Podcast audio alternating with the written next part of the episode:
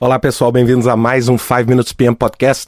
Hoje diretamente de Phoenix, nos Estados Unidos, do PMI Global Congress North America 2014. Para mim, uma grande alegria, é o meu 16º congresso do PMI na América do Norte e eu, felizmente, não perdi nenhum, né? Desde 1998 em Long Beach. E esse ano eu pude ver uma coisa que me agradou muito. Foi um congresso mais informal.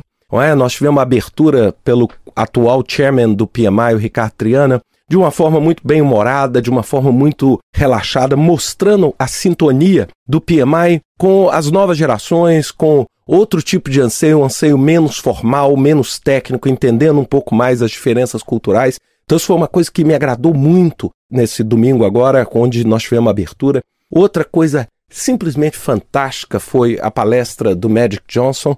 É? Para aqueles que estão ouvindo e não conhecem o Magic Johnson, o Magic Johnson é simplesmente uma lenda viva do basquetebol e ele, cara, deu uma palestra absolutamente incrível sobre inspiração, motivação. É claro que quem está assistindo uma palestra do Magic Johnson não está esperando ali ouvir um expert em gerenciamento de projetos, e nem era esse o interesse. Mas ele, ele inspirou tanto é, a abertura, ele, ao invés de falar diretamente do palco, ele desceu e se integrou, ele brincou com o público, ele conversou com as pessoas, é? ele deu a oportunidade para todo mundo tirar foto com ele, ele conversou e ele contou a história. E algumas coisas que mais me marcaram nas palavras dele, nessa palavra de motivação, foi ele usou o basquete como uma plataforma para ele alcançar novos voos. Então ele não parou ele soube adaptar a estratégia profissional dele às diferentes condições. Na hora que ele começou a perceber que ele já não tinha mais total condição de ser o jogador do mesmo nível que ele era, ele aproveitou tudo aquilo que ele conquistou no basquete para começar outros negócios, para começar trabalhos com Starbucks, para começar investimento em imóveis. E foi uma, uma, história fascinante ele entender também o trabalho voluntário dele, mostrando que não é só o dinheiro, não é só o sucesso, mas também o trabalho voluntário dele no combate à AIDS, suportando pessoas independente da condição econômica, não só se proteger, mas também tratar contra o HIV. Então foi uma palestra espetacular que deu um mix perfeito com essa sintonia um pouco mais informal que me agradou profundamente.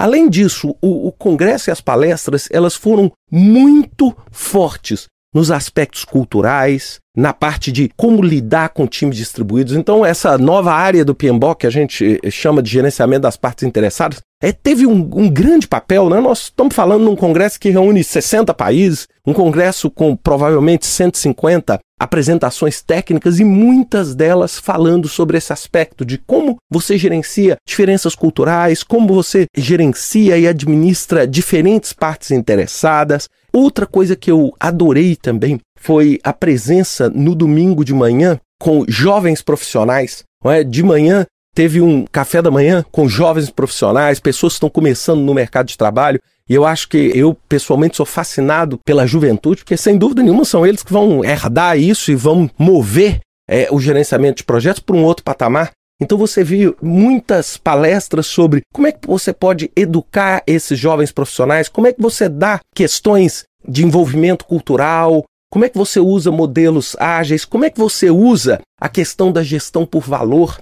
Eu tive a oportunidade de apresentar também um artigo sobre o caso do Escritório de Projetos das Nações Unidas, onde a gente falou um pouquinho sobre os critérios de sustentabilidade. Eu tive a oportunidade de falar, pô, sustentabilidade não é só sustentabilidade ambiental, mas como é que você assegura uma sustentabilidade de longo prazo nos projetos de desenvolvimento que você faz? É? Esse artigo está disponível no meu site, assim como a coletânea que eu decidi lançar junto com o Congresso. Né? Eu estou lançando uma coletânea de artigos técnicos que tem os meus artigos desde 1999, tentando dar uma perspectiva histórica do que aconteceu no gerenciamento de projetos e também para ajudar não só a comunidade, como também para estimular as pessoas a pensar o gerenciamento de projetos, essa coletânea é gratuita. Né? Ela pode ser baixada no formato PDF para quem quiser.